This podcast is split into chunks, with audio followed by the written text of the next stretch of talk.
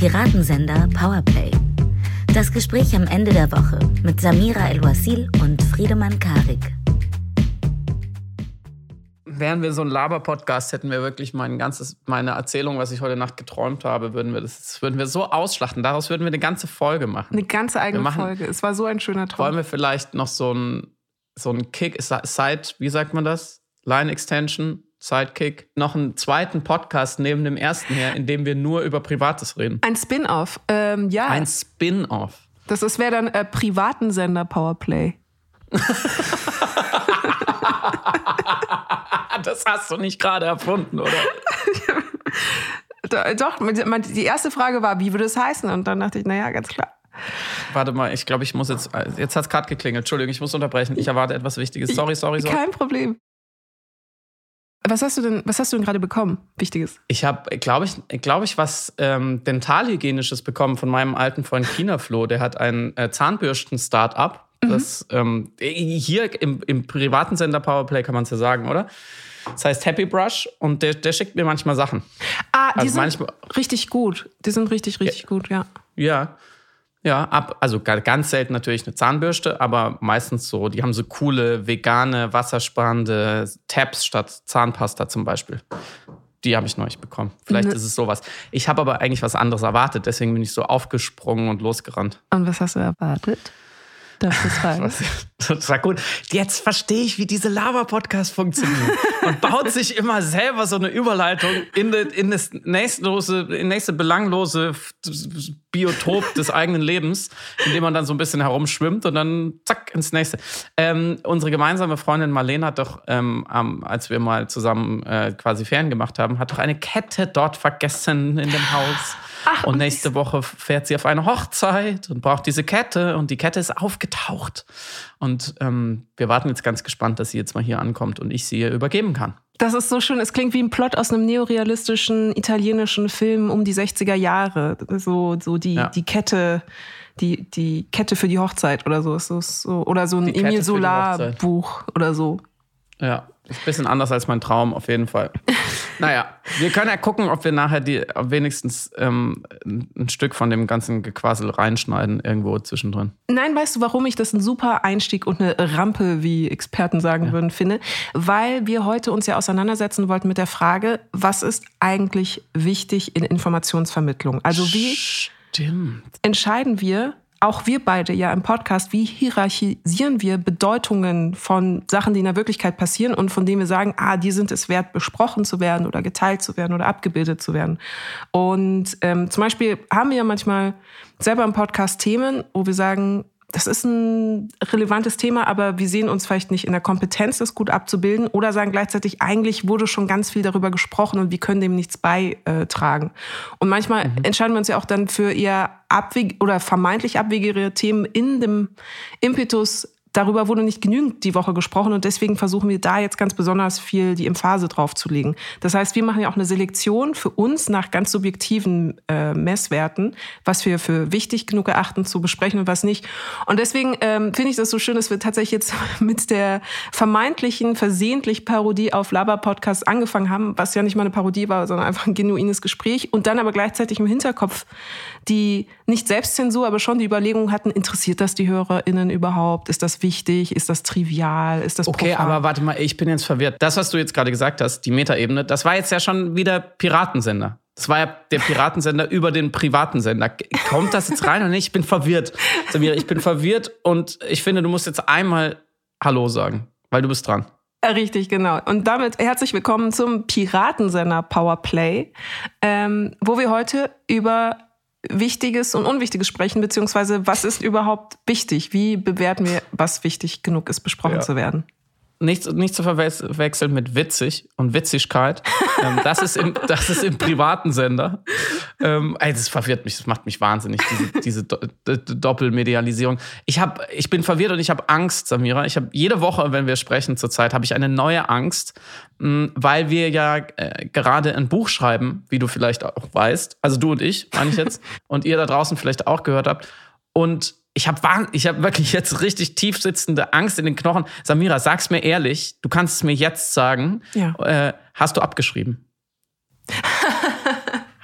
Oh, ich, hab, nee, ich, ich, ich ja, möchte die Frage neu formulieren. Wo hast du abgeschrieben? Wo habe ich abgeschrieben? Ich habe tatsächlich nach der Woche ähm, einfach große äh, Paraphrasierungspanik gehabt, in der Tat. Also, äh, es ist ja so, dass man Informationen ja nicht erfindet, sondern man recherchiert die ja irgendwo und schlägt die nach in irgendwelchen Quellen, die diese Informationen sehr äh, unaufwendig formuliert zur Verfügung stellen. Ob es jetzt vielleicht das Zentrum für Poli äh, das Bundespolitische Zentrum für Information ist oder irgendwelche Nachschlagewerke. Und meine Angst war tatsächlich, ich habe die Sachen schlecht paraphrasiert.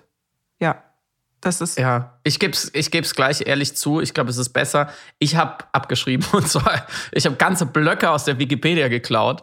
Ist ja auch, ist ja klar. Ich meine, wisst ihr, wie gut die Wikipedia geschrieben ist manchmal? es ist wirklich fantastisch. Ich liebe die Wikipedia. Es ist eine ganz eigene äh, Prosa auch. Es gibt einen tollen Instagram-Account, äh, The Depths, Depths of Wikipedia, die auch inzwischen 280.000 Follower da ist, äh, wird jeden Tag ein lustiger Artikel gepostet. Und da gibt's wirklich, da gibt's wirklich Perlen. Ich habe es dir nicht verraten, wo genau ich es reingetan habe. Das ist mal dann, wenn der Stil gut wird. Aber ich möchte nur mal zum Beispiel äh, der, der, Eintrag ähm, zu, zu dem Wort Steckenpferd. Mhm. Damit es jetzt noch einmal wirklich richtig irrelevant wird zu Beginn dieses Podcasts. Ich zitiere aus dem Wikipedia-Eintrag des Wortes Steckenpferd. Für Don Quixote gab sein dürrer Klepper Rosinante die Illusion eines stolzen Rosses. In Nachahmungsspielen von Kindern kann in der einfachsten Form ein Holzstecken zwischen den Beinen zum Pferd werden. In der Kuku-Sprache der Tadu, einer kleinen Ethnie im nordostindischen Bundesstaat Assam, heißt dieser Stock zum Herumhüpfen Sakul Chunga To, übersetzt Pferd darauf sitzen. Es ist doch fantastisch. Das ist wunderschön.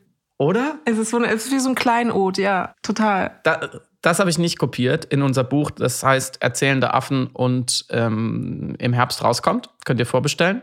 Aber vieles andere habe ich reinkopiert. Könnt ihr dann, äh, könnt ihr dann selber Plagiatsjägern und uns dann nachweisen und uns anklagen. Was ich übrigens aber gemacht habe, was mir gerade einfällt, also falls das jemand tatsächlich überprüft, ich habe von mir selbst abgeschrieben ganz viel. Hm.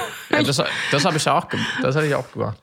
Das ja. wurde auch sofort, ähm, aber das ist ja fair, oder? Ich überlege überleg gerade, also ich finde es total legitim, weil also manchmal ist es auch schwierig, einen Gedanken äh, neu zu erfinden oder das, das Rad semantisch neu zu erfinden. Und man denkt ja auch in dem Vokabular, in welchem man denkt oder in Strukturen, in denen man denkt. Und ähm, ja, also sich da die Rippe neu rauszureißen jedes Mal, finde ich dann auch schwierig, wenn auch ein Gedanke einmal schön ausformuliert worden ist. Aber ich glaube, es gibt Leute, die sagen, das ist natürlich ein bisschen faul. Weiß ich nicht. Ich meine, ganz ehrlich, wie du gesagt hast, man erfindet keine Informationen. Man hat im Leben auch nicht so richtig viele gute Ideen. Die muss man doch, die muss man doch auspressen, wie so die einzige Zitrone, die man noch in der Küche hat, bis gar nichts mehr rauskommt. Das ist jetzt tatsächlich ein, ein interessantes performatives Experiment. Liebe HörerInnen, fandet ihr das bis jetzt, dieses Gelaber, fandet ihr das jetzt schlimm? Oder sagt ihr, nö, ist doch gut, auch mal über unwichtige Dinge zu reden? Du hast recht, wir sind so gut im Thema damit, oder? Und wir haben auf den performativen Widerspruch, den wir heute sowieso eingehen müssen, noch einen draufgelegt. Aber jetzt kommen wir zu dem, der vielleicht auch andere Leute interessiert, nämlich, dass wir auch zumindest am Rande ein bisschen über die Plagiatsdebatte äh, zu Annalena Baerbocks äh, Buch und äh, den nicht genannten Quellen äh, sprechen müssen, obwohl wir sie beide, und das können wir ja am Anfang hier schon mal so setzen, wir finden beide diese Debatte hochgradig irrelevant. Ja. Und wir versuchen wirklich, seht es uns nach, aber man muss kurz drüber sprechen, um dann darüber zu sprechen, was man daraus über Wichtigkeit und Witzigkeit lernen kann. Aber wir versuchen so schnell davon weiterzukommen, wie möglich zu den wirklich wichtigen Themen. Und äh, welche wären das, Samira? Die wirklich wichtigen Themen? Mhm. Puh, keine Ahnung, ich war, also, da, weiß ich nicht, so Weltrettung oder so. Oder ja, also ja. ist das wichtig, irgendwie Fortbestand der Menschheit, äh, Zukunft nicht, für unsere Kinder? Keine Ahnung. Ja, ich meine, wenn die, wenn, wenn die Kinder zwar eine Zukunft haben und der, dem Planeten geht's gut, aber in den Büchern stehen kopierte Sachen aus anderen Büchern, da hast du ja auch nichts gewonnen. Ja, nee, also das ist, da hast du absolut recht. Da hast du absolut recht. Also da müssen wir unsere Prioritäten wirklich nochmal neu überdenken. Wie, was, wie machen wir da jetzt weiter? Mhm das Interessante ist, ich finde, es gibt, weil du meinst, wir müssen ja auch einmal kurz drüber gehen. Eigentlich gibt es ja nicht viel zu sagen. Äh, eine Kanzlerkandidatin hat irgendwo irgendwas falsch gemacht, was äh, im Verhältnis zu dem, was insgesamt problematisch ist, politisch, äh, als auch ähm, global wirklich in keinem Maßstab zueinander sich verhält, aber gleichzeitig so groß gemacht wird, als sei es genauso schlimm mhm. wie die Fehler anderer Politiker oder als sei es genauso wichtig wie äh, Probleme an anderen Orten in der Welt, die uns auch betreffen. Das heißt, ich würde gar nicht großartig tatsächlich das besprechen wollen, um genau nicht in diesen performativen Widerspruch zu kommen, sondern würde gern mit dir laut überlegen, was bedingt, was macht, dass Sachen für uns wichtig werden und dass wir uns damit auseinandersetzen. Mhm. Mm, ich kann ja mal den Anwalt des Teufels kurz spielen. Mhm. Und ich kann ja jetzt mal sagen, naja, also wenn ich eine Person zur Bundeskanzlerin wählen soll, mhm. dann erwarte ich von dieser Person gewisse Werte und eine gewisse Stabilität. Und ich möchte ehrliche Menschen an der Spitze unserer Regierung. Mhm. Und jemand, der ähm, ein Buch schreibt und da Sachen rein tut, die andere geschrieben haben, schmückt sich mit fremden Federn. Mhm. Und das ist für mich eine Charakterschwäche. Das finde ich nicht gut. Ich finde Schummler nicht gut. Äh, fand ich schon in der Schule blöd, wenn jemand abgeschrieben hat. Ich finde es unfair. Ähm, und ich finde, das sagt etwas über die charakterliche Eignung dieser Person aus. Mhm. Habe ich da einen Punkt? Fair enough, absolut. Also ich finde das, äh, man kann ja auch Kritik üben. Es war ja auch ein Fehler. Also es ist ja auch was falsch gelaufen offensichtlich. Aber ist das wirklich ein Tagesthemen-Einstiegsthema? Ist das wirklich das, also dieser Fehler ist der tatsächlich Ausdruck dieser unendlichen Charakterschwäche? Ist das, deckt sich, deckt sich die mediale Reaktion mit dem, was eigentlich der Sachverhalt ist? Das ist die Frage, emotional verstehe ich, wenn du als äh, Wähler oder Wählerin genau das jetzt so vortragen würdest, würde ich sagen, klar, verstehe ich, aber äh, bitte auch mit dieser selben Haltung natürlich auch die anderen Kanzlerkandidaten bewerten mhm. und anschauen. Also eben zum Beispiel einen, weiß ich nicht, einen anderen Kandidaten, der sich Noten buchstäblich ausgedacht hat, nicht existierende verschlammte Klausuren oder so. Aber ich will es nicht aufwiegen. Ich finde das auch müßig, tatsächlich dann immer ähm, zu sagen, aber ihr, aber die andere Seite und so weiter. Ähm, aber dann muss natürlich, der Fairness halber muss dann diese, diese Betrachtung oder dieser Wunsch, glaube ich, auch an alle Kandidaten angelegt werden. Und wenn man merkt, dass es da eine Asymmetrie gibt, dann merkt man, dass es ein, weiß ich nicht, eine Kampagnenhaftigkeit bekommt, die ich, mhm. die ich erstmal irritierend finde. Mm, in dem Fall bewegen wir uns ja jetzt gerade, deswegen habe ich es auch bewusst so formuliert, auf der Ebene der Moral. Mhm. Also des Fair Plays sozusagen. Ja. Ja. Äh, es ist, wurde niemand geschädigt, ähm, kein Kind hat deswegen in diesem Land weniger zu essen, kein Baum wurde gefällt, ähm, niemand musste ins Krankenhaus, sondern ähm, es geht einzig und allein um die Frage der Redlichkeit. Tut man so etwas oder nicht? Sitte und Anstand, äh, Fair Play. Mm, und demgegenüber äh, glaube ich, um es ins Verhältnis zu setzen und worum es uns auch geht, ähm, steht ähm, eine, eine Meldung oder ein, ein politischer Vorgang, äh, der ein kleines bisschen handfester ist. Ähm, und zwar, dass äh, die, ich glaube, gestern wurde es dann wirklich durch den äh, nordrhein-westfälischen Landtag gebracht dass äh, Armin Laschet in seiner Funktion als Ministerpräsident des wunderbaren Bundeslandes in einer ähm, schwarz-gelben Koalition mit der FDP dort äh, ja schon seit längerem eine Anstrengung äh, vorgenommen hat äh, hinsichtlich Windenergie. Mhm. Windenergie, wir erinnern uns, ist ja eine, eine gehört zu den, zu, zur Klasse der erneuerbaren Energien und da, wir erinnern uns, diese anderen, diese fossilen Energien sind ja die, die die ganze Klimaproblematik bedingen.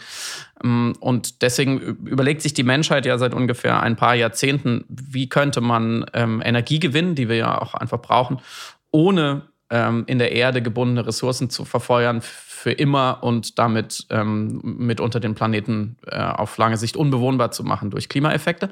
Also ähm, eine Frage und eine Problematik, die, glaube ich, sehr viele Menschen schon seit längerer Zeit beschäftigt. Und die Windenergie ist keine, kein so schlechter Ansatz neben Sonnenenergie und Wasserenergie.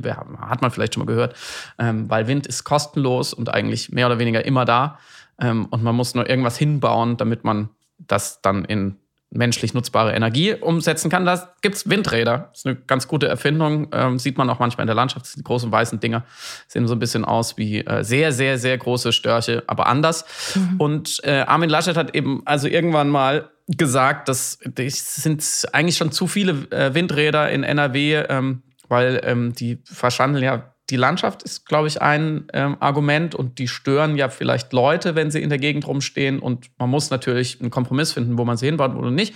Und ähm, sie, ähm, ja, sie sind natürlich ein gewisses Geschäft und eine Branche und, und, und ein Zweig. Und dann braucht man vielleicht andere Energie wie, wie Atomkraft oder Kohle oder, oder sowas braucht man dann nicht mehr so unbedingt. Mhm.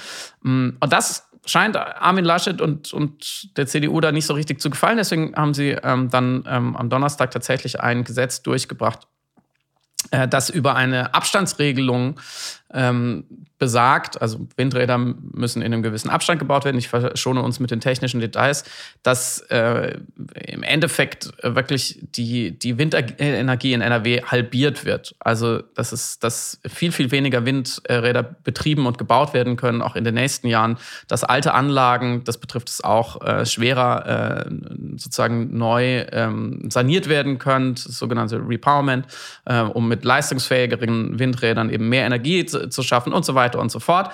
Bottom line, ähm, mit dieser Regelung ist in NRW der Windenergie wirklich äh, eine rote Ampel gesetzt. Mhm. Ja, und das müssen wir ja immer die Dynamik anschauen. Eigentlich wollen wir ja von den erneuerbaren Energien so, so viel wie möglich, weil es ist sehr, sehr gesund und grün und kostenlos. Und das andere ist nicht so gut. Ähm, das, darauf haben wir uns geeinigt. Also äh, ein klarer Schritt zurück. Und so, ich glaube jetzt so in dem Vortrag wurde schon so ein bisschen klar, was ist jetzt wirklich wichtig? Mhm. Also, was, was ist jetzt echte Politik? Was betrifft wen? Mhm. Ja, die mhm. eine Person macht was, was so im Korridor ist zwischen, naja, Lappalie, äh, irgendwie Kavaliersdelikt, äh, könnte man auch sagen, und ja, finde ich echt unfair, verrät eine gewisse Charakterschwäche. Und die andere Person macht etwas, was unsere Zukunft gefährdet mhm. und die Zukunft aller Menschen. Und dieses Gegeneinander aufwiegen, äh, glaube ich, äh, haben zumindest wir beide das Gefühl, funktioniert gerade nicht so ganz. Ja, die Frage ist wirklich, welchen sozialen Schaden erzeugen die Fehler einer politisch handelnden Person? Das ist ja genau, genau, das hast du ja genau nachgezeichnet. Und ich glaube, es ist ja einerseits ein äh, Abbildungsproblem, also gerade das Thema Windräder ist natürlich im Bereich der Nachrichtenfaktoren sehr schwer ähm, zu vermitteln einer Person, die nicht unmittelbar äh, damit zu tun hat, weil sie jetzt zum Beispiel in einem Dorf lebt, wo jetzt Windräder in der Nähe aufgestellt werden könnten oder sowas. Äh, das heißt, es ist erstmal sehr abstrakt. Es geht irgendwo in nicht urbane Räume oder ländliche Räume irgendwie die Aufstellung. Und es geht um Abstandsregeln. Und dann geht es ja um Mehrwert, der erst in der Zukunft sich etablieren und äh, wird und sichtbar ist, also in Form eben von äh, regenerativer Energie, von der wir ja dann alle profitieren würden. Also es ist alles sehr, sehr abstrakt. Und da hast du auf der anderen Seite eben das Schummeln dass man selber vielleicht kennt oder aus der Schule kennt oder wo, etwas, wo, wofür man schon von Kind auf eigentlich bestraft wird, wo man schon mit der Information aufwächst, das ist böse, das darfst du nicht. Ähm, kein Vergleich irgendwie zu einer Windradgeschichte. Das ist also, also äh, ganz banal runtergebrochen, wann hatte ich das erste Mal mit äh, Windenergie zu tun in meinem Leben? Vielleicht so, das weiß ich, als Mitte 20-Jährige oder sowas, dass ich äh, mich journalistisch mit auseinandergesetzt habe, um genau den, äh, übrigens die Dezibelwerte dieser Windräder ähm, zu recherchieren die nicht so hoch sind, wie immer behauptet. Aber mit Schummeln hast du eigentlich schon in der Grundschule, im Kindergarten zu tun. Und ich glaube, das ruft genau verschiedene, verschiedene Areale im Herzen oder im Gehirn auf, was ähm, die Involviertheit angeht und dann dementsprechend auch das Affekt, das, ähm, das Reaktionsmoment. Mm, ich würde, weil ich ja sozusagen mit einer kommunikationswissenschaftlichen Brille da drauf schauen kann nur, um, um mir das auch ein bisschen ähm, durchdringbarer zu machen, warum wir eben das eine wichtiger finden als das andere, weil es etwas ist, das mich wahnsinnig beschäftigt und auch in der Abbildung ja wichtig ist. Ganz kurz vielleicht erklären, was Nachrichtenfaktoren sind, wenn das nicht zu langweilig ist. Das ist, äh, weil es ist so, also in der Nachrichtenagentur, wo ich ein äh, sommerlang Praktikum gemacht habe, war es immer so, morgens, wir, der Tag startete so um neun, um 9.30 Uhr war eine Pressekonferenz und um zehn fing dann das Recherchieren an und dann kam äh, der Chef vom Dienst immer in den Raum rein und hat einfach also nicht geschrien oder so, sondern gerufen, laut mit bestimmter Stimme, was ist heute wichtig? Und das war so für mich zumindest der emotionale Startschuss in den Arbeitstag, wo ich dann wie so ein hungriges Trüffelschwein durch Polizeiberichte und Pressemitteilungen und Pressekonferenztermine geforstet bin, mhm. äh, immer auf der Suche sein nach Informationen, die mein Interesse wecken, in der Hoffnung, dass sie auch das äh, Interesse der LeserInnen dann wecken wird, wenn ich es einmal abgebildet habe. Und das ist aber ja genau die Projektion, also dass man selber ja die ganze Zeit bestimmt durch das, was man zeigt und sichtbar macht, was wichtig ist für einen, einen Rezipienten am Ende. Und ich fand das aber am Anfang sehr, sehr schwierig, weil ich dachte, naja, was für mich relevant ist, ist halt für eine andere Person vielleicht komplett langweilig und, und ich äh, interessiere mich dann für die Quatschsachen und dabei ist das halt das Triviale. Ich interessiere mich für die Träume von irgendwelchen Menschen und das ist dann aber mhm. vielleicht für etwaige LeserInnen eben total langweilig. Und ähm, kommunikationswissenschaftlich gesprochen mussten wir dann immer mit Nachrichtenfaktoren schlussendlich rangehen und auch erklären, warum wir das für wichtig erachten, um das ein bisschen objektifizierbar zu machen. Und das sind einfach kognitionspsychologische oder auch ähm, medientheoretische ähm, Werte, die man einem Ereignis oder Eigenschaften eher, die man einem Ereignis zuordnen kann oder einem Sachverhalt, um zu ermitteln, ob es publizistische Relevanz hat. Und das sind klassischerweise die Überraschung, also ist das etwas Neues? Ähm, ist, gibt es eine Identifikationsmöglichkeit? Gibt es eine emotionale Nähe? Gibt es eine geografische Nähe? Das ist auch ein Riesenfaktor, warum wir immer eben eine sehr ethnozentristische Berichterstattung haben. Also sobald es irgendwie außerhalb Europas stattfindet, ist es, als würde es gar nicht stattfinden. Ganze Kriege gehen an uns medial vollkommen vorbei. Wir kriegen die einfach, die sind nicht Teil unserer Wirklichkeit, weil sie nicht mal auf demselben Kontinent äh, zu finden sind.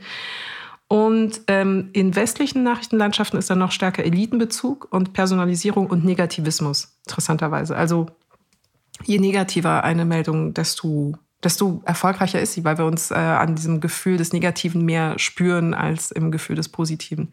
Weshalb natürlich, und da sind wir jetzt bei dem Schummeln wieder, Skandelchen oder Skandale dieser Art viel, viel schneller greifen. Und es gibt zwei Momente sozusagen in der, also in den letzten zwei Jahren, wo ich das so am deutlichsten gespürt habe, was wir jetzt auch gerade besprechen, das war einmal ähm, die Gründung einer paramilitärischen Untergrundorganisation in der Bundeswehr mit äh, Hannibal, dem Hannibal-Netzwerk mhm. und dem Tag X. Das ist 2018, glaube ich, von der Taz äh, massiv aufgearbeitet worden. Das war eine, glaube ich, einjährige Recherche.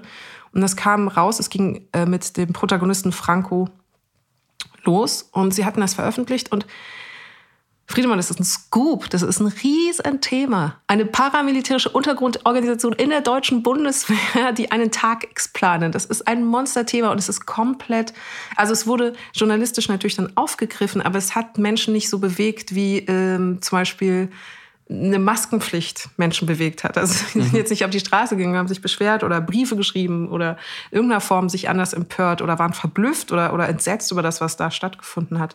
Und das war der erste Moment, wo ich dachte, so wie, was, was ist in der Vermittlung gescheitert oder wo war der in, in, in dieser in der Leitung, in dieser Sendeleitung der Moment, wo die Nachricht einfach so runtergefallen ist und einfach die Menschen nicht so affiziert hat, wie ich dachte, wie es von der Relevanz her mhm. der Fall wäre. Und der andere äh, war die äh, Panama Papers und Cum-Ex Papers. Und krasse Recherche, preisgekrönt, die Obermeiers äh, krass abgeliefert und es wurde auch viel darüber berichtet. Aber auch das hat die Menschen, also dafür, dass uns buchstäblich ganz, ganz viel Geld gestohlen worden ist. Mhm war die Empörung bei weitem nicht im, im, im selben Verhältnis. Also wenn jetzt jemand kommen würde und in meine Wohnung kommen würde und mir äh, Bitte nicht. 10.000 Euro klauen würde oder was weiß ich äh, und wegrennen würde. Ich wäre ja so sauer, ich wäre so empört, ich würde komplett ausreißen und ich würde und Pulli, hallo 110, ich wurde bestohlen so. Ähm, und basically ist dasselbe ja einfach auf einer hochskalierten Version passiert und die Reaktion war für mich nicht in demselben Verhältnis für das, was passiert ist. Also es wurde dann auch so hingenommen, so ah krass Steuer, wow, die die da oben schon wieder und irgendwelche. Aber und ich habe mich gefragt, was warum ist uns das nicht wichtiger im Verhältnis, wie es uns wichtig erscheinen sollte? Und dann dachte ich aber auch, wer bin ich zu bestimmen, was wichtig ist für eine Person?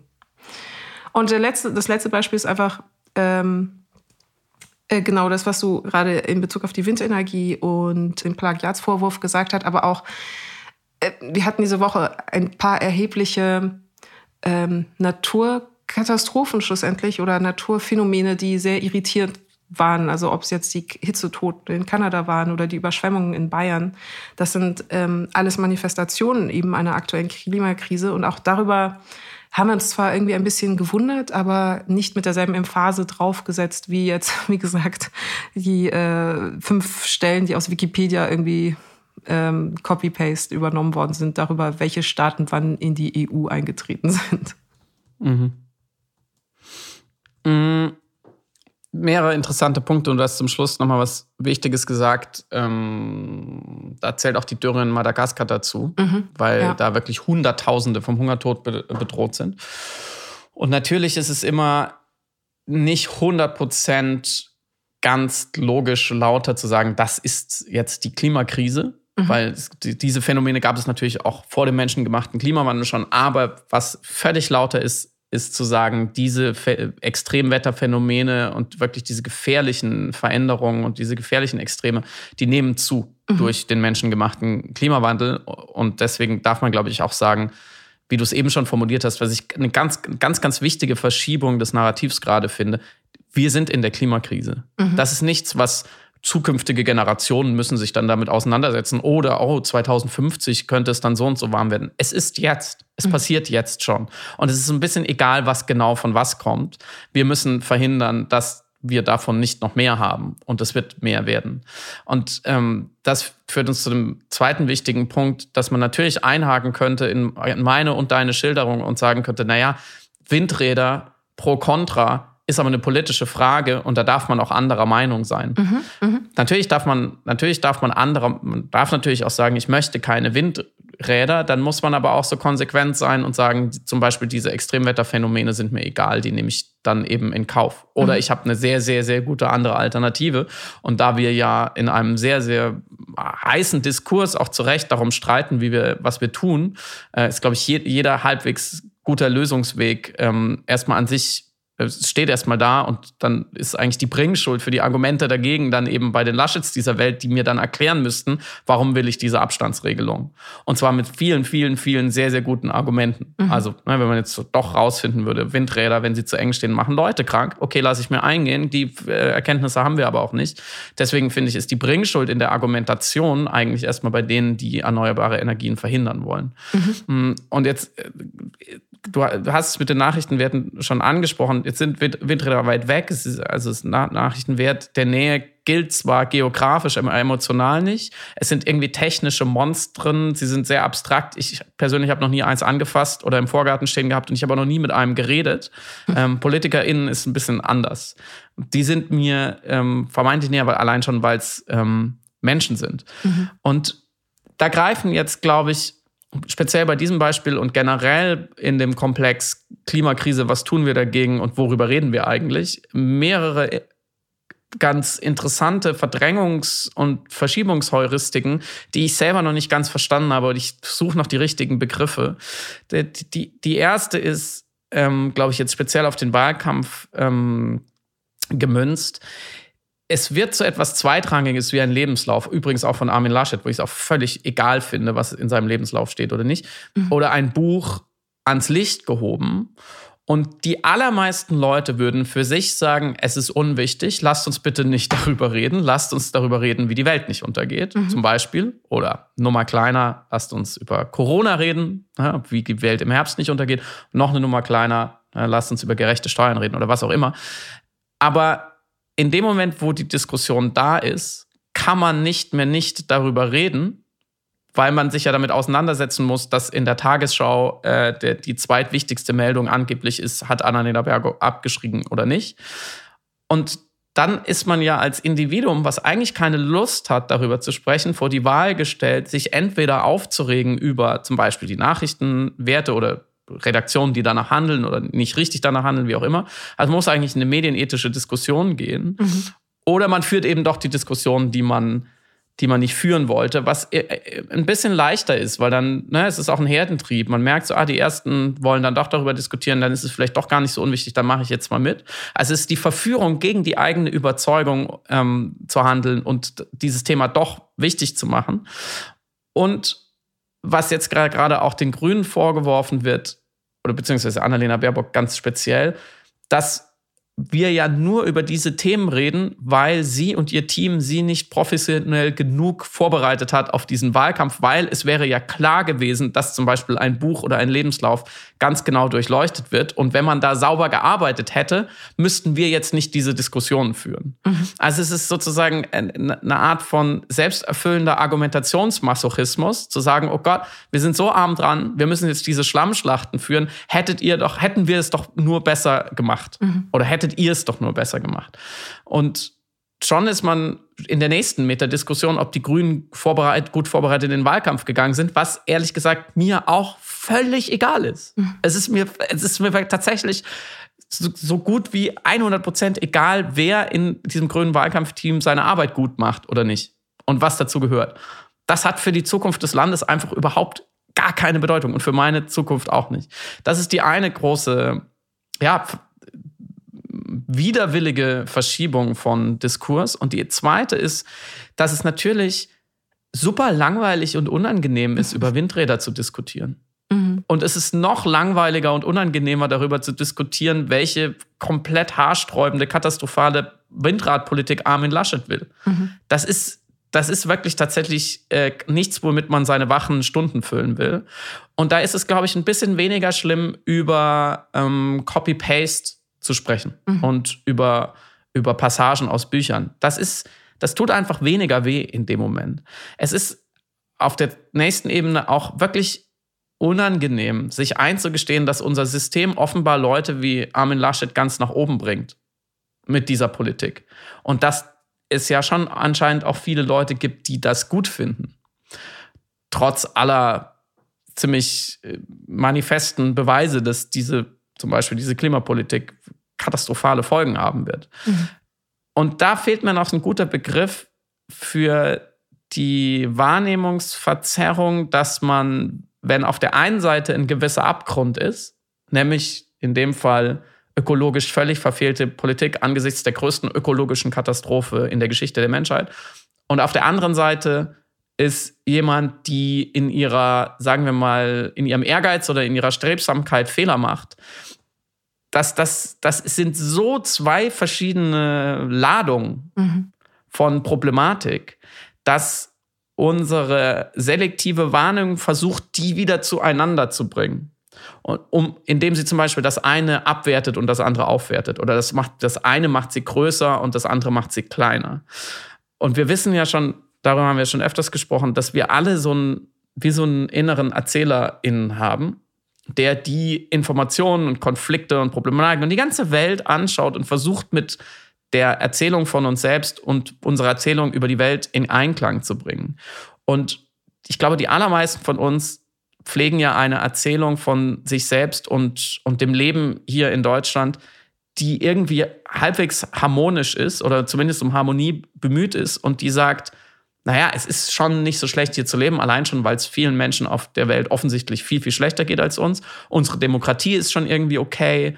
Unser politisches Personal, das ist zwar sehr fehlerhaft und mir vielleicht manchmal nicht sympathisch, aber eigentlich sind die ja schon seriös und die versuchen das Beste für das Allgemeinwohl. Ähm, und natürlich äh, steht es schlimm um manche Bereiche, zum Beispiel die Klimakrise, die ist, ist echt, äh, läuft nicht so gut bisher, aber das kriegen wir schon noch in den Griff. Und ich glaube, dass wir die, die, den wahren Abgrund immer noch verdrängen. Und ich weiß gar nicht, ob das mit Aufklärung zusammenhängt. Ich, ich weiß gar nicht, ob man den Leuten noch öfters erklären müsste, ist mhm. eh ein schlimmes mhm. Wort, ähm, warum diese Windradgeschichte, warum uns die uns beide jetzt ganz persönlich das so beschäftigt und man sich so die Haare rauft. Das weiß ich gar nicht. Ich glaube, je mehr man es ihnen auch presst, desto größer ist die Verdrängung, weil wir wollen ja alle Dienstagmorgens aufstehen und frühstücken und sagen, ja, passt eigentlich schon alles ganz gut. Und deswegen ist es natürlich noch unangenehmer zu sagen, nee, es passt nicht. Mhm. Da wird vielleicht wahrscheinlich jemand Kanzler, der macht echt richtig schlimme Sachen und dessen Politik werden Leute bezahlen müssen. Und wir kommen vielleicht gleich dazu noch, wie drastisch man diese Verantwortung ausdrücken kann. Und das ist nur menschlich. Und so eine Diskussion über so ein Buch und wer da abgeschrieben hat, da kann man sich, da kann man so ein bisschen mitdiskutieren. Ja, da kann man so ein bisschen sich politisch fühlen und dann kann man aber auch wieder ganz gut raus, weil man ja weiß, dass es egal ist. Ja, ich sehe da tatsächlich, und das wird jetzt mein kurzer Moment der Medienkritik, nichtsdestotrotz das Problem, also, weil du hast den Faktor Verdrängung ähm, erwähnt und der ist unfassbar stark. Also man, es gab äh, zum Beispiel, äh, Dan Kane, Kane hat Interviews geführt mit äh, Tornado-Opfern aus Illinois und mhm. hat mit ihnen über Klimawandel gesprochen oder eben den menschengemachten Klimawandel. Und die, die Fähigkeit, das aktiv komplett verdrängen zu wollen zugunsten einfach einer inneren Ausgeglichenheit mit sich und der Realität ist enorm. Also Menschen, die buchstäblich Opfer einer Naturkatastrophe waren, dem man erklärt, es könnte eventuell mehr von diesen Naturkatastrophen, die du gerade erlebt hast, geben, wenn alles so weitergeht, wie es jetzt die, der Fall ist trotzdem schaffen, dann zu sagen, ja, nee, aber ich glaube nicht dran. Nein, also es, mhm. ich sehe kein Problem. Ich habe keine Angst jetzt vor dem nächsten Tornado. Und ähm, da, da sind wir sehr, sehr gut. Das heißt, umso stärker muss ja in der äh, von der Seite der Boten sozusagen oder der Medienkonstrukteure, sprich eben der Abbildenden, ähm, die Arbeit darin liegen, dem Einzelnen zu zeigen, warum das für ihn wichtig ist. Also warum er nicht, warum es ihm selber schaden, noch mehr schaden würde, als es das schon ohnehin tut, wenn er diesen Sachverhalt verdrängen würde.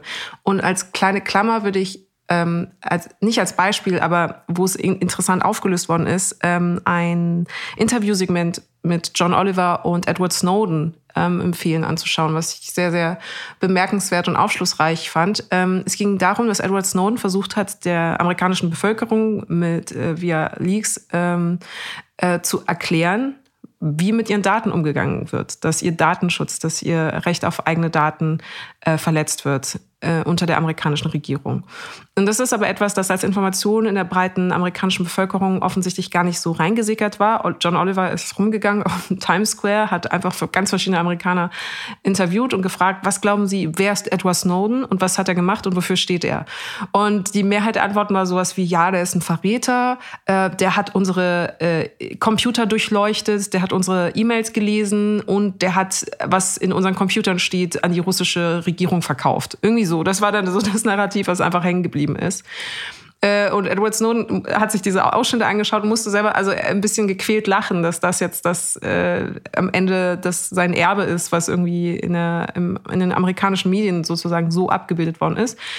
Und John Oliver hat dann versucht, die Menschen von der Wichtigkeit von Edward Snowdens Arbeit zu überzeugen und hat ihnen das dann folgendermaßen erklärt, hat gesagt, äh, der hat das, der hat herausgefunden, dass die amerikanische Regierung äh, die Computer durchleuchtet, Computer äh, oder Zugriff auf die Inhalte verschiedener Computer hat und rein theoretisch, wenn sie ein Dickpick auf ihrem Telefon oder auf ihrem Laptop haben, dann kann das jemand in der amerikanischen Regierung sehen. Das heißt, äh, Im Grunde genommen müsste man das Ganze Anti-Dick-Pick-Gesetz nennen oder Anti-Dick-Pick-Anschaugesetz äh, oder so zur Verhinderung der Durchleuchtung der Daten der amerikanischen Bevölkerung von Seiten der CIA.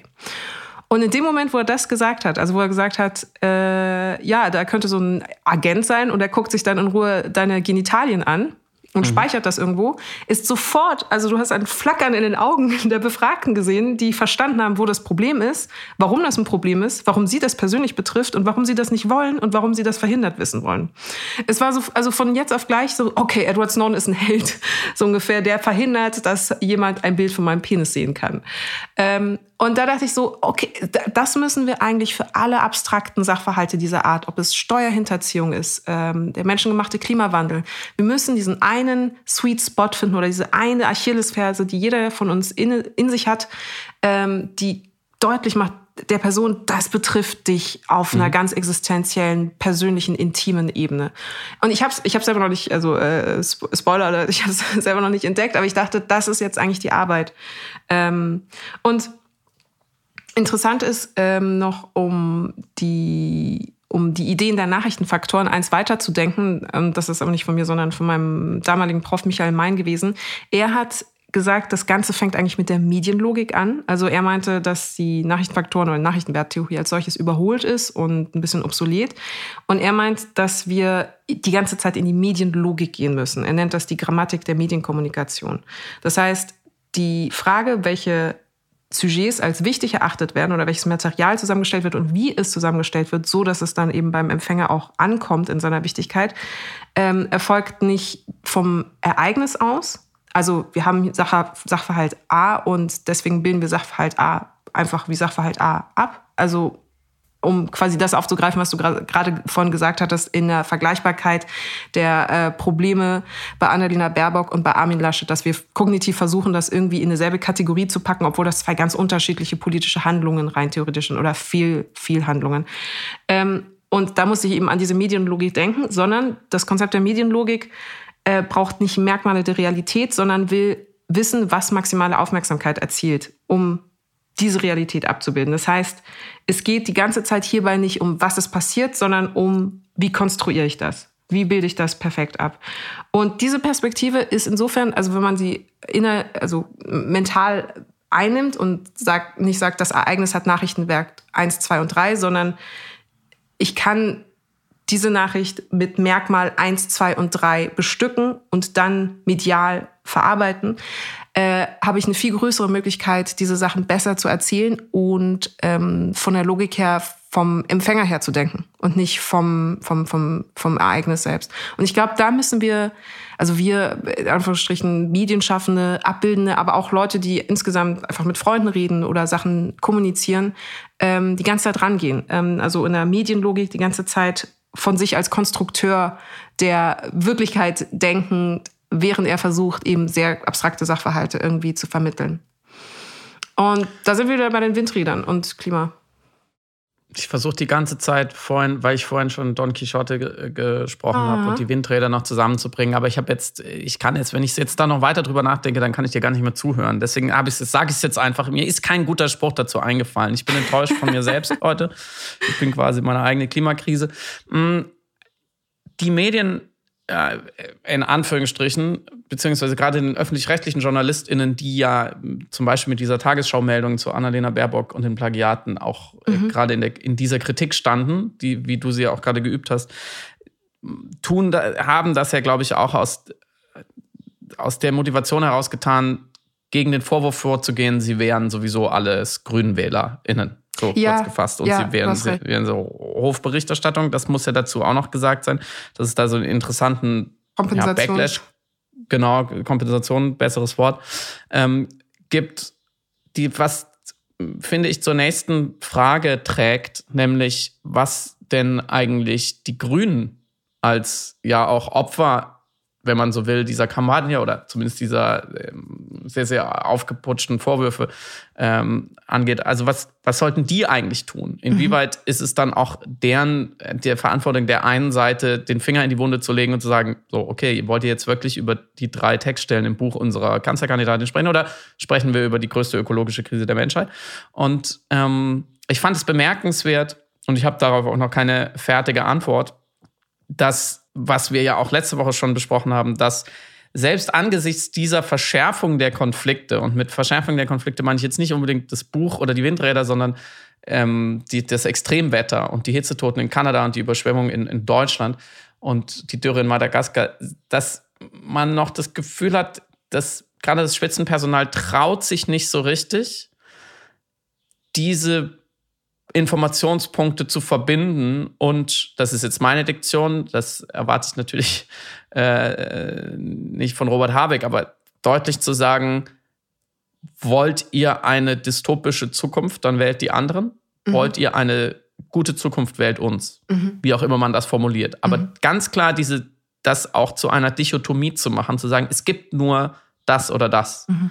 Was ich, was glaube ich, rein naturwissenschaftlich sogar ähm, halbwegs legitim wäre, weil wir wissen, wenn wir diesen Pfad nicht verlassen, kommen wir in die Kipppunkte, dann wird das alles immer schlimmer und dann geht es wirklich in die Hölle.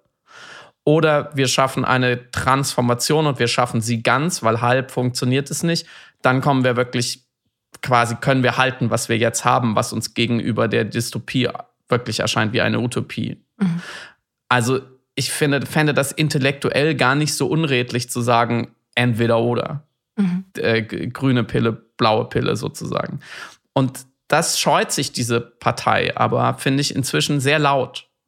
Sie sprechen auffällig oft von einem klimagerechten Wohlstand. Und ich verstehe, wo die, die, die Begrifflichkeit Klimagerechtigkeit herkommt. Und ich verstehe, warum man den Begriff Wohlstand benutzt. Ich halte es aber für falsch ähm, in sich, weil Wohlstand ist eine Vokabel aus der alten Bundesrepublik, aus dem Wirtschaftswunder. Ist auch eine Vokabel, die sehr stark ähm, von Schwarz-Gelb benutzt wird. Und ich glaube, dass das Wohl in Wohlstand ähm, bisher allermeistens rein finanziell genutzt wurde und in keinster Weise die ökologischen Kosten dieses Wohlstandes eingepreist mhm. hat. Dieses Wohl in Wohlstand hat uns dahin gebracht, wo wir jetzt gerade sind. Und das Stand ist auch falsch, weil eine extraktivistische Wirtschaftsweise eine, eine Art zu leben, wie wir sie jetzt gerade leben im Konsumismus und in einem auf eine Art immer noch entfesselten Kapitalismus, kann niemals stabil sein. Das ist ja die große Lüge der Konservativen, die Stabilität versprechen. Mhm. Auf eine Art, die aber Ressourcen so ausbeutet, dass es immer dynamisch sein wird und zwar eine negative Dynamik aller Voraussicht nach. Deswegen finde ich diese Vokabel vom klimagerechten Wohlstand schon schwierig. Und zweitens, ähm, passiert etwas, was ich eine Elef Elefantisierung des Raumes nennen würde, indem man nämlich über alles Mögliche spricht und indem zum Beispiel Annalena Baerbock auf Twitter dann ähm, mit warmen Worten den Einsatzkräften rund um die Überschwemmung in Süddeutschland dankt, aber die Verkausalisierung nicht mehr passiert und nicht ganz klar gesagt wird, naja, wie ich eben schon gesagt habe, wenn ihr mehr davon wollt, dann machen wir am besten so weiter. Wenn ihr weniger davon wollt, dann müssen wir weg von der, von der, von der fossilen Wirtschaftsweise und dann müssen wir weg, äh, dann müssen wir hin zu den erneuerbaren Energien, sonst geht es den Bach runter. Mhm. Mm, und die, der nächste Punkt, der da ranhängt, der ja nur konsequent wäre oder ist und auch ja auch schon passiert, ist den politischen Gegner, also diese, diesen, die VertreterInnen des anderen Pfades, persönlich verantwortlich zu machen für die Folgen dieser Politik. Mhm. Und das hat ein grünen Abgeordneter gemacht. Er heißt Oliver äh, Krischer. Ähm, er ist auch stellvertretender Fraktionsvorsitzender von Bündnis 90 Die Grüne im Bundestag. Er kommt selber aus NRW, kennt sich da also sehr gut aus. Und der war empört über diese Politik von Laschet, über diese Entscheidung des Langtages. Und er hat geschrieben auf Twitter, ähm, und zwar ist es, ist es nicht ganz unwichtig, dieses Statement wörtlich zu nehmen.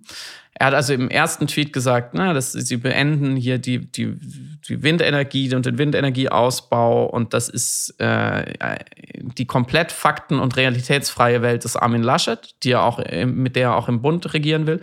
Und dann kommt das, das äh, konfliktreiche Statement. Oliver Krischer schreibt, diese Laschet-Politik kostet überall auf der Welt, gerade in Kanada, Menschen das Leben. In NRW und ganz Deutschland vernichtet sie Zehntausende Arbeitsplätze und die wirtschaftliche Basis unseres Landes. Den zweiten Satz lassen wir mal hinten runterfallen. Der mhm. erste Satz verbindet also den Namen Laschet. Er schreibt übrigens nicht, dass Armin Laschet ein Mörder wäre, wie manche Beobachter daraus gemacht haben. Aber er verbindet den Namen Laschet und dessen Politik mit Todesopfern woanders auf der Welt. Mhm. Und das wäre mal eine Frage an dich. Wir haben ja vorhin schon festgestellt, so diese ganz hundertprozentige äh, äh, Verkausalisierung zwischen Extremwetter und, und menschengemachten Klimawandel ist nicht ganz redlich. Zumindest jetzt gerade ganz konkret. Natürlich, je weiter man abstrahiert, desto redlicher wird es, glaube ich. Mhm. Das ist schon mal, glaube ich, finde ich, ein, ein Einfallswinkel, wo man das Statement kritisieren kann. Aber findest du es legitim, ähm, im Kontext Wahlkampf, im, im, in dem Kontext, dass man eine Alternative anbietet und dafür sehr, sehr gute Argumente hat, in dem Kontext, dass ähm, sich wirklich die komplette Wissenschaft einig ist, dass, dass diese Art von Politik, für die Armin Laschet steht, katastrophale Folgen haben wird. Findest du es legitim, einen Politiker so persönlich haftbar zu machen? Ich muss der Frage ein bisschen ausweichen, insofern, als dass Auf ich. gar keinen Fall. Insofern, als dass ich denke, dass in dem Tweet eben, genau, und du hast es aber schon angedeutet, ähm, nicht Armin Laschet persönlich haftbar gemacht worden ist. Da geht es ja schon mal los, sondern es ging erstens um die Laschet-Politik. Und ähm, auch interessant ist die Betonung des gerade in Kanada. Das gerade in Kanada habe ich tatsächlich beim ersten Lesen so verstanden, in diesem Augenblick zum Beispiel mhm. sichtbar in ich Kanada. Ähm, und es war einfach nur, das ist ein Beispiel für die Manifestation einer schlechten, also, also ne, wir haben gerade über die Kausalität gesprochen, aber in der Verkürzung äh, die Manifestation, was möglich wäre, was sich häufen könnte, wenn man eine schlechte Klimapolitik macht. Und die Laschet Politik hier sozusagen als Platzhalter für das, was als schlechte Klimapolitik gerade in Deutschland wahrzunehmen ist. Dementsprechend habe ich das gar nicht als eben ähm, ja, Haftbarmachung einer einzelnen politischen Figur wahrgenommen. Ähm, es steht wenn, halt nur eine drin. Es steht nur, das, genau. Das also ich folge dir, aber man muss auch so fair sein und sagen, da steht nicht Merkel, Trump und Putin, sondern da steht nur Laschet. Das ist absolut korrekt. Und das hätte ich dann aber auch dem, der, dem aktuellen Wahlkampfsound, wenn ich das so formulieren kann, ähm, äh, zu, ähm, zu Schulde zu, zu Schulden kommen haben lassen. Genau, mhm. in der Verkürzung. weil, ähm, weil Merkel ja dann ab Herbst nicht zuständig sein wird für die Klimapolitik. Also sprich, äh, natürlich ging es dann schon darum, eine Kritik zu üben an einem der potenziellen Kanzlerkandidaten ähm, oder einer der Kanzlerkandidaten so rum. Ähm, wenn tatsächlich jetzt aber jemand schreiben würde in der Verkürzung, diese Person ist schuld an äh, Klimatoten an einer anderen Stelle auf der Erde oder so. Die eigentliche Aussage ist einfach nur so eine direkte äh, ähm, Kausalkettenherstellung zwischen einer Person und dem Tod einer anderen Person ist ja an und für sich sowieso immer problematisch und ganz und vor allem in der Politik. Vor allem, wenn wir argumentieren, wenn wir oft ja auch systemisch argumentieren oder strukturell argumentieren und auch einfordern, dass das mitbedacht wird dass äh, Probleme auch, mhm. also ein Ergebnis der Entscheidung mehrerer Personen oder aggregierter Entscheidungen oder kollektiver Entscheidungen sind. Oder ja. Deswegen, ich finde ja. das hochinteressant tatsächlich und zwar nicht wegen Laschet und den Windrädern, mhm. aber ich würde dir natürlich zustimmen und ich glaube, wir steuern da auf ein großes Dilemma von repräsentativer Demokratie mhm. hin. Mhm. Denn man muss ja auch diese Jahrzehnte der unterlassenen Hilfeleistung, dieses Negierens und Verdrängens irgendwie politisch lokalisieren mhm. in der Verantwortung. Wir wissen ja, dass sie es wussten. Wir wissen, so, Entschuldigung, wenn ich langweile, aber ich finde, das muss man sich immer wieder vor Augen halten. Und ich meine das auch durchaus selbstkritisch. Lyndon B. Johnson 1965 in den USA vor dem Kongress hat gesagt, unsere Generation erhitzt die Erde durch CO2-Ausstoß. Mhm. 1965. Dieser Präsident, der nachher in den Vietnamkrieg reingeritten ist. Ja, es war kein linker Spinner, äh, es war kein Klimaforscher, es war ein US-Präsident und zwar ähm, nicht der liberalste. So, ExxonMobil wusste ganz genau, was los ist. Alle wussten, was los ist. Auch Angela Merkel wusste, was los ist in Mitte der 90er und hat als Umweltministerin Sätze gesagt, die hört man heute von Maya Göpel. Ja, wir müssen, wir müssen jetzt was tun, nachher werden die Kosten zu hoch, wir müssen zusammen äh, das angehen, wir müssen ressourcenschonend und systemisch und bla bla bla, der ganze Kram. So, und wo kommt denn andersrum gefragt der Punkt, wo man jemand haftbar machen kann? Mhm, mh. Also was muss denn genau passieren, damit man wen in dieser systemischen Betrachtung, die ich ja auch immer unterstütze, doch irgendwann mal mit der Verantwortung betraut und, Klammer auf, ist es nicht dann viel zu spät. Mhm. Mhm. Und ich glaube, dass wir, ich glaube nicht, dass es was bringt, aufgrund von so einer Entscheidung jetzt zu sagen, Armin Laschet, äh, wie, wie, wie schlimme AfD-Formulierung hat, quasi unmittelbar äh, mit äh, gebrannt in Kanada mhm. oder so. Ja, hier schau mal in Madagaskar so viele Menschen vor Das äh, hat äh, Armin Laschet oder irgendjemand sonst verantwortet. Aber wir müssen von von dieser finde ich schon autodestruktiven Laissez-faire-Haltung weg, immer wieder zu sagen, naja, was hätte man auch machen sollen?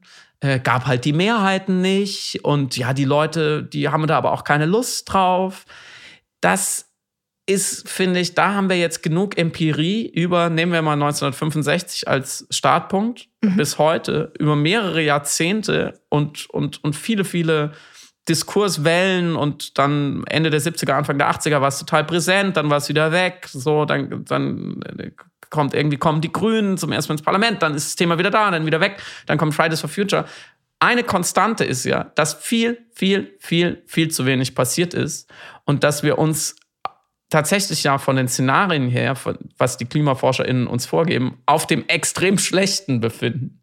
Wir können ja nicht sagen, naja, mit dieser Politik äh, der, des Ausgleichs und des, ähm, der, der kleinen Schritte sind wir bisher ganz gut gefahren, weil wir befinden uns irgendwie in den Szenarien in der Mitte. Nein, wir befinden uns am extremen Rand und wenn es so weitergeht, dann brennt die Welt in 50 Jahren. Mhm. Und da komme ich nicht, vielleicht radikalisiere ich mich auch gerade ähm, und bin morgen bei Extinction Rebellion, dann, dann holt mich bitte nicht ab.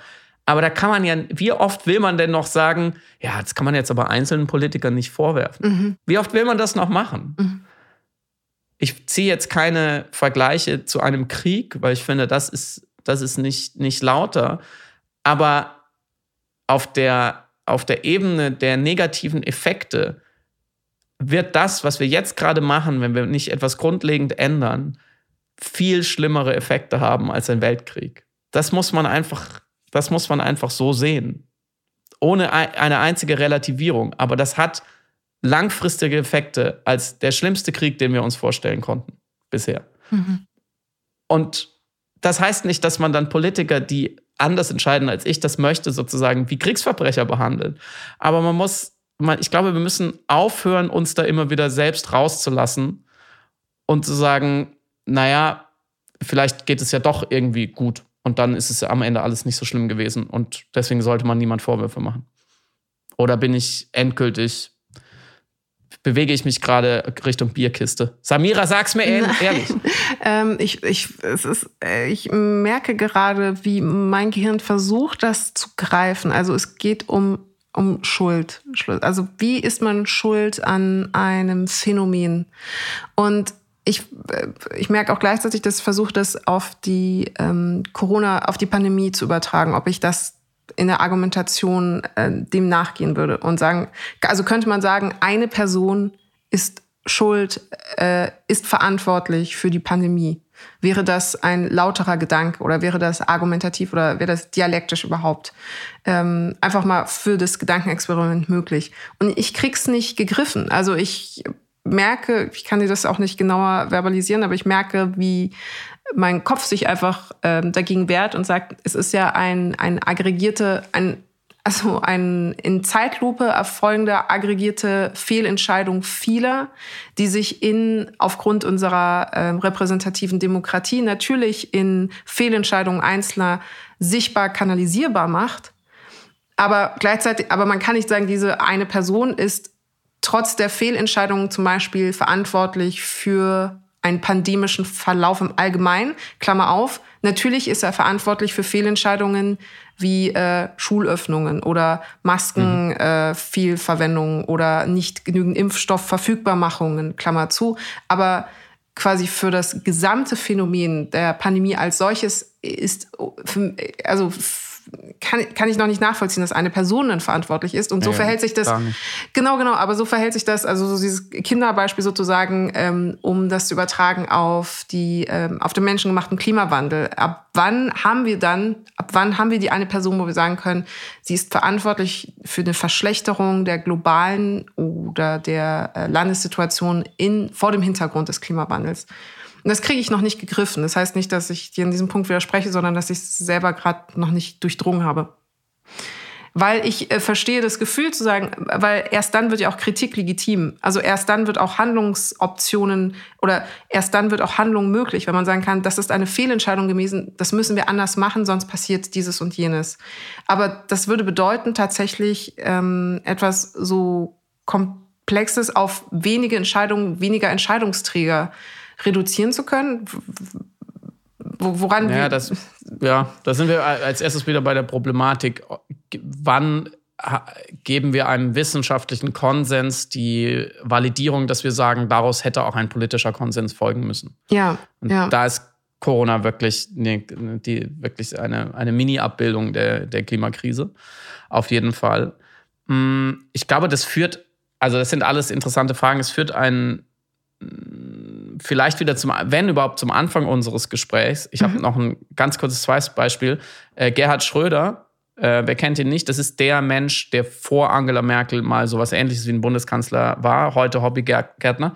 Ähm, der hat äh, gesagt, äh, sich zu Wort gemeldet hat, gesagt, ja, Klimaschutz ist wichtig, aber es darf nicht gegen die Wirtschaft gehen und mhm. darf keine Arbeitsplätze kosten. Mhm. Ja.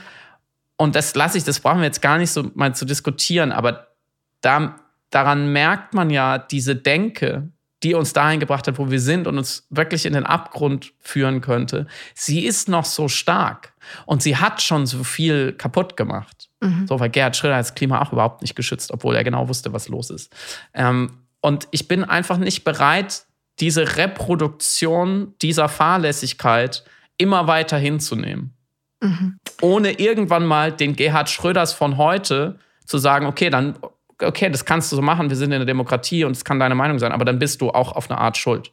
Irgendwie mhm. müssen wir da einen Schritt weiterkommen. Ja, ja, ja. Du hast also Verantwortungsübernahme. Das ist ein wichtig. Ja, klar. Stimmt. Ich merke auch, dass ich selber in eine Falle tappe, die ich selber kritisiert habe in Bezug auf ähm, ähm, also aus Angst oder vielleicht anders ist es im Grunde das, was du den Grünen indirekt vorgeworfen hast, äh, die Elefantisierung des Diskurses und ähm, das, was ich als Angst der Grünen davor, zu katastrophistisch zu werden, äh, wahrnehme, um mhm. Wähler vielleicht nicht abzuschrecken oder um nicht eben die panikmachenden Grünen zu sein, sondern die freundlich besonnenen, vernünftigen Grünen, ähm, merke ich gleichzeitig, dass ich mich tatsächlich davor scheue, eine Person ähm, dazu aufzu aufzufordern, Verantwortung dafür zu übernehmen, für etwas, das ich selber noch gar nicht richtig verstanden habe. Das ist, mhm. glaube ich, mein, mein Problem. Und deswegen bin ich so in einem fast ähm, ja, wohlwollenden Modus des Verständnisses dafür, dass es alles kompliziert ist. Aber natürlich haben wir Entscheidungsträger, gewählte EntscheidungsträgerInnen äh, genau aus dem Grund, dass sie die Aufgabe haben, das für uns ja mit zu verstehen und die richtigen Entscheidungen zu treffen. Deswegen müssen sie auch kritisiert werden. Ja. Vielleicht. Bin äh, ein bisschen unentschlossen, entschuldige. Ja, ich, ich auch. Vielleicht ist es auch ein gutes Ende. Und wir lassen euch mit diesen offenen Fragen ins Wochenende gehen. Hm. Ich hätte noch, ich, ich hätte noch eine Hoffnung für diese Woche. Wir wollen ja hoffnungsvoll bleiben. Ich hoffe, dass niemand auffällt, dass die Grünen ja gar nicht grün sind, sondern braun-weiß-schwarz, wie wir anderen auch. Weil wenn, wenn die CDU das jetzt rausfindet, dann gibt es richtig Stress. Das ist noch, das ist meine eine große Angst, mhm. dass sie sagen, ihr, ihr seid ja Menschen wie wir auch vielleicht passiert es auch nicht. Mhm. Ja. Ich glaube, ja.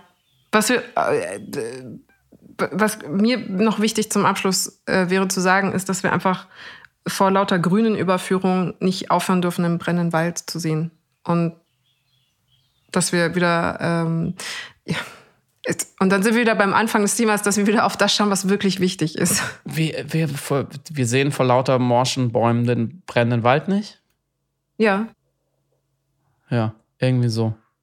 Naja, vielleicht hören wir auch, das war jetzt alles sehr arg ratlos, es tut mir leid. Vielleicht hören wir auch auf mit einer, mit einem, mit einer kurzen Live-Schalte in den privaten Sender Powerplay. Samira, was hast du heute gefrühstückt? Palüm, palüm. Gummibärchen. Ja, fantastisch. Das ist doch das ist genau das richtige Schluss. Schreibt uns, schreibt uns eure besten Geschichten rund um Gummibärchen. Ähm, vielen Dank fürs Zuhören. Schönes Wochenende. Bis dann.